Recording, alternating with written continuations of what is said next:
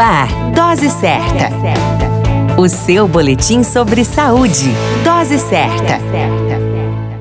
Olá, eu sou Júlio Cazé, médico de família e comunidade, e agora trazendo para você um tema super importante. Vamos falar sobre leucemias. A leucemia é uma doença maligna dos glóbulos brancos, geralmente de origem desconhecida tem como principal característica o acúmulo de células doentes na medula óssea, que substituem as células sanguíneas normais. O que se sabe é que certos fatores podem aumentar o risco dela surgir. Entram na lista substâncias químicas, agrotóxicos, cigarro, exposição excessiva à radiação, além de algumas síndromes e doenças hereditárias. Na leucemia, uma célula sanguínea que ainda não atingiu a maturidade sofre uma mutação genética, uma mudança genética, que a transforma em uma célula cancerosa. Essa célula normal não funciona de forma adequada, multiplica-se mais rápido e morre menos do que as células normais.